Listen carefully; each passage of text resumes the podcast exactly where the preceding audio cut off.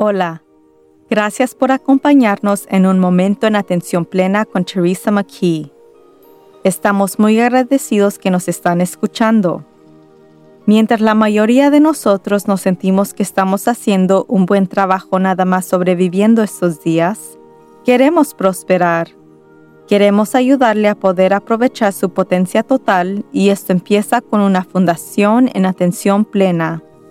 La atención plena mejora su bienestar mental, emocional y física. La clave de poder estar más presente en atención plena es simplemente practicar.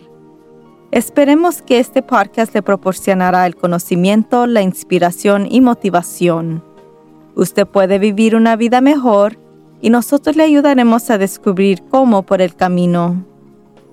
Entonces, vamos a empezar. Momento inconsciente.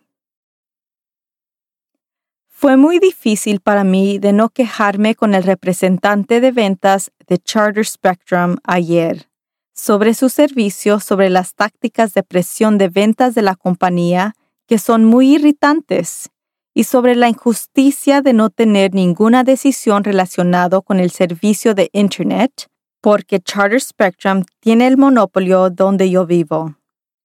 En propósito, usé la función de chat en su sitio de web esta vez, porque muchos de mis encuentros previos con los representantes de servicio y ventas han sido muy frustrantes durante los años. Entonces pensé que si estaba escribiendo por la computadora, yo iba a tener mejor control sobre mis respuestas emocionales en la conversación, pero aún llegué cerca de perderlo. No lo aburriré con la conversación de casi una hora entera, pero aquí está la esencia de lo que sucedió. Empezó con que yo preguntara sobre cómo añadir un servicio de teléfono a mi servicio de Internet presente y informándome de cuánto iba a costar. Yo incluí que no estaba interesada en cable de televisión, solo en añadir el teléfono. Solo 9.99 y con Internet más rápido. Bueno, hagámoslo. Ups, el precio es solo para nuevos clientes. El mío será de $29.99 al mes, pero todavía incluye Internet más rápido. Yo he sido su cliente por más de 20 años. ¿Por qué no me recompensan a los clientes fieles? Perdón, pero no podemos hacer eso. Pero espere, si agrega su cable de televisión le podemos dar un buen precio. No, gracias. ¿Cuáles son sus programas favoritos de televisión? Pero yo no quiero cable de televisión. ¿Pero qué tipo de programación le gusta? Gracias por su tiempo, no estoy interesada y fin de la conversación. Lo que hace este escenario totalmente inconsciente es que no solamente la compañía perdió la venta de agregar otra línea de teléfono a mi cuenta, pero otra vez me dejaron sintiendo muy insatisfecha de deber que estar cualquier de esos servicios. El momento que haya otra alternativa viable, me voy. El cable y satélite de televisión son industrias que se están muriendo. Yo he estado cortando el cordón por meses, eliminando servicios desde mi suscripción de televisión satélite a reemplazándolos con servicios de streaming. Ahora tengo antenas en cada televisión para poder ver los canales locales y la televisión de red sin la necesidad de un proveedor de servicio. En algún punto, no habrá un satélite en mi techo. Estas compañías nos han estado cobrando por décadas por canales que no queremos y no han respondido a los avances de la tecnología que los están haciendo absolutos. Eso es un poco inconsciente también. Acabo de que las compañías ya están siendo consideradas como personas ahora yo presumo que ellas también pueden comportarse conscientemente o inconscientemente. Y este grupo definitivamente cae en esa última categoría. Pero ahora, ya que van en el camino de los dinosaurios, ¿en verdad piensan que obligándonos a un servicio que no queremos es una forma efectiva de ahorrarnos unos cuantos dólares más? A costa de perder no solo una venta, sino también perder permanentemente a un cliente? Inconsciente sí. Pero esto nos lleva a nuestro tema principal de hoy. ¿Por qué no me quejé? Según los psicólogos, existe un umbral de quejas que debe ser alcanzada antes de que alguien decida de rezongar. Este umbral se está estudiando en este momento, pero una faceta puede ser el locus de control, o es decir, cuánto control siente una persona que tiene en una situación. Mientras yo pensé que estaba siendo consciente en mi estrategia enfrentando esta situación, podría haber sido más acerca de una respuesta automática en mi cerebro. Yo no tengo ningún control sobre quién me puede proporcionar mi servicio de Internet y yo lo sé. Ellos también lo saben. Entonces, ¿cuál es el propósito de quejarme con el representante de ventas? Incluso él probablemente tampoco tiene control sobre el deber de intentar de venderme una suscripción de cable de televisión que yo ni quiero ni necesito. Por otra parte, si una aerolínea pierde mi equipaje, probablemente sí me quejaré porque siento que si lo hago podría recuperar mi maleta o en que sea recuperarla más rápido. En esa situación, siento que puedo ayudar a controlar la situación y su resultado presentado con la queja. Sin embargo, hay varios tipos de quejas y quejadores de una perspectiva psicológica. Desafortunadamente, muchas de las quejas tienen repercusiones negativas.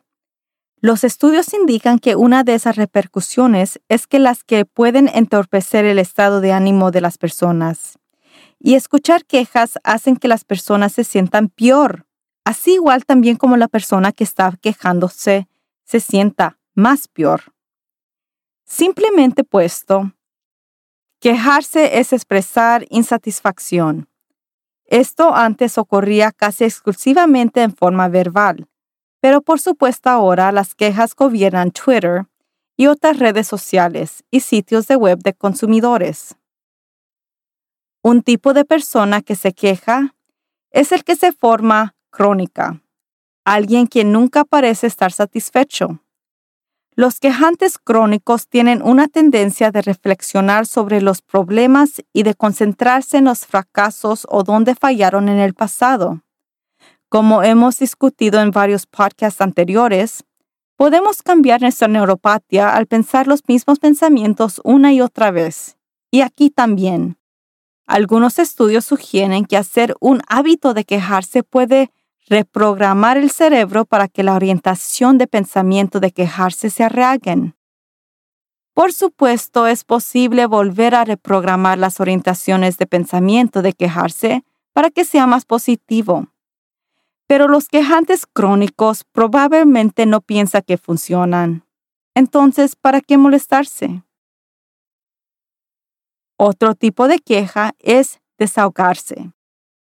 Desahogarse es una forma de expresar emociones insatisfechas y por lo general se basa en el enojo.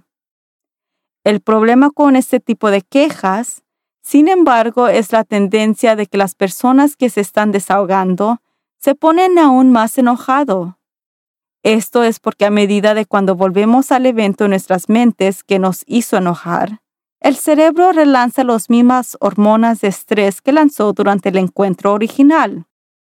Lo que yo les sugiero a los participantes de mis talleres es de que si se están enojados y sienten necesidad de desahogarse, lo que en realidad es el deseo de la validación, desahóguense solamente una vez y con alguien que confían para que no estén seguimiento de acuerdos con ellos.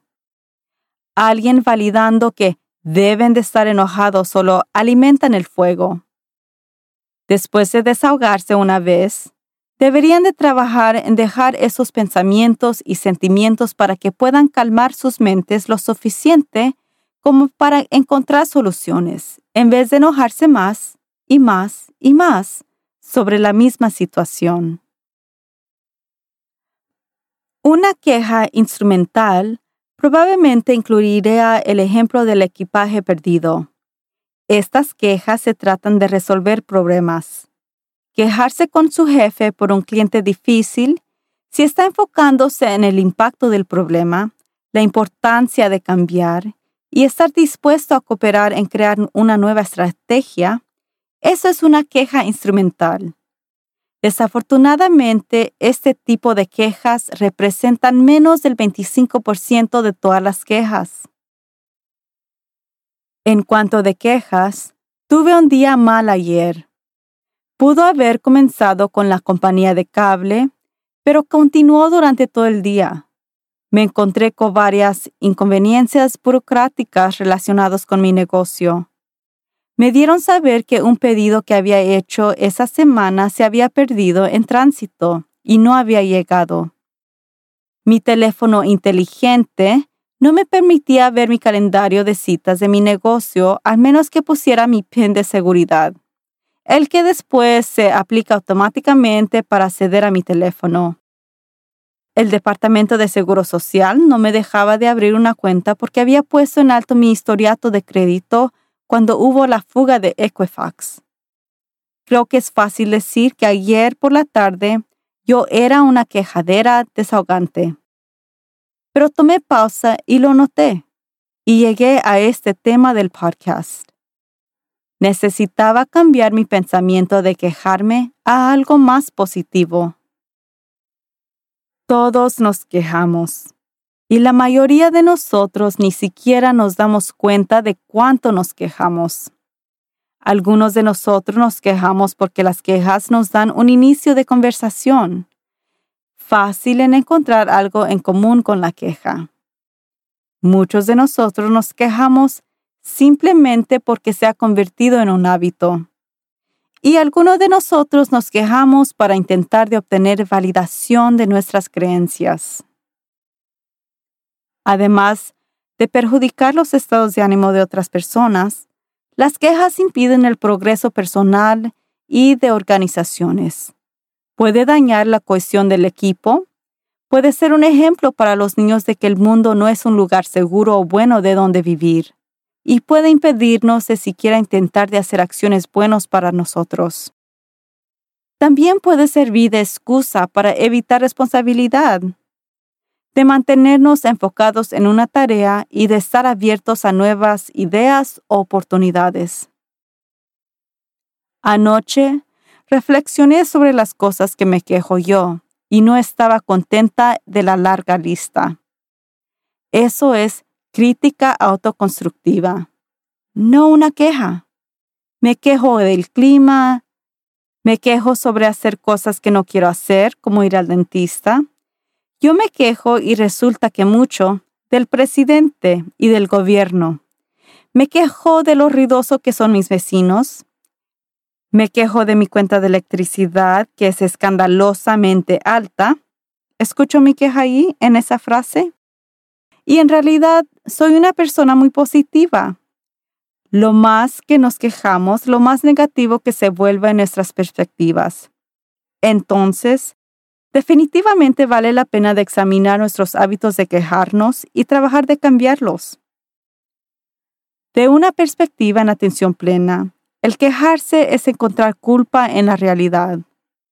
Por lo general, no tiene ningún propósito más que causarnos a nosotros mismos y a las personas que nos rodean de sufrir hasta un nivel. Maya Angelou dijo, Lo que debemos de hacer cuando no nos gusta algo es de cambiarlo, y si no lo podemos cambiar, cambie la manera en que piensa. No se queje. Estudios han encontrado que las personas felices se quejan menos que las personas infelices. También encontraron en sus estudios evidencia que las personas felices estaban más presentes en atención plena. Ellos hipotizan que es probable que las personas más positivas se quejan con mayor atención y con un objetivo específico en mente. Yo le recomiendo que trate este ejercicio por un día. Establezca la intención de pasar un día entero sin quejarse y después note una vez de que se encuentra haciéndolo. No se juzgue por cuánto se queja. Es la naturaleza humana y probablemente mucho de eso es un hábito, por lo que normalmente nos damos cuenta. Al fin del día, simplemente revise su lista y reflexiones sobre cómo se sintió después de cada vez que se quejó. Si tiene una lista larga de quejas, escoja solamente una al día para enfocarse en cambiar el patrón. Si usted se queja crónicamente del clima, por ejemplo, elija un día para mantenerse alerta de quejarse sobre el clima y cada vez que aparezca, reorganice la queja. Está tan húmedo, puede convertirse en, al menos la humedad es bueno para mi piel. Yo dudo que alguno de nosotros podemos eliminar completamente todas las quejas que hacemos sobre algo cada día, pero podemos tomar medidas para eliminar las quejas habituales y estar más conscientes de nuestras quejas. Podemos continuar de fortalecer nuestra inteligencia emocional, así como nuestra práctica de estar presente en atención plena.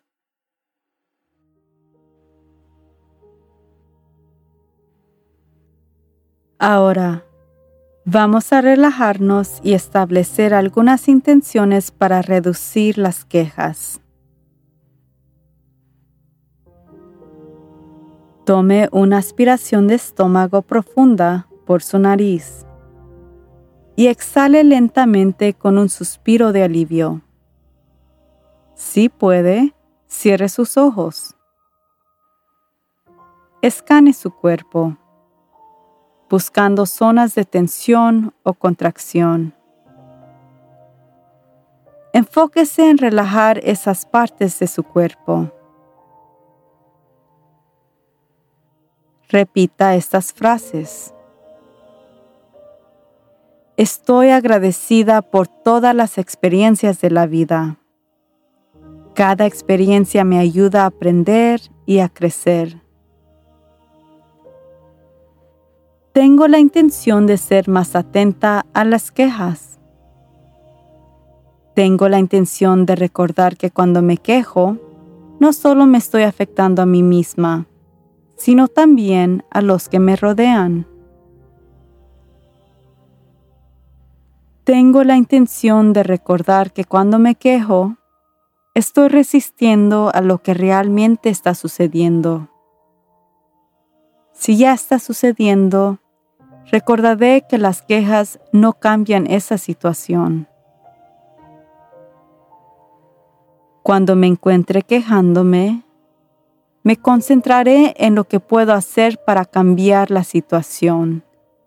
Si yo no puedo cambiar la situación, me enfocaré en cambiar la forma en que pienso sobre la situación. Lo que sea que esté sucediendo, pasará como todas las cosas lo hacen. Elijo relajarme y encontrar alegría en mi vida, dejando poco espacio para las quejas. La vida nos ofrece muchas oportunidades abundantes para simplemente sobrevivirla. Nuestra intención es de apoyarlos en florecer a través de una vida con propósito y sentido. Hasta la próxima. Recuerde de estar presente en atención plena. Asegúrese de acompañarnos la próxima semana cuando demos nuestra primera mirada a la comida. Comiendo en atención plena tiene muchos beneficios pero también es una práctica excelente para fortalecer la atención plena en general.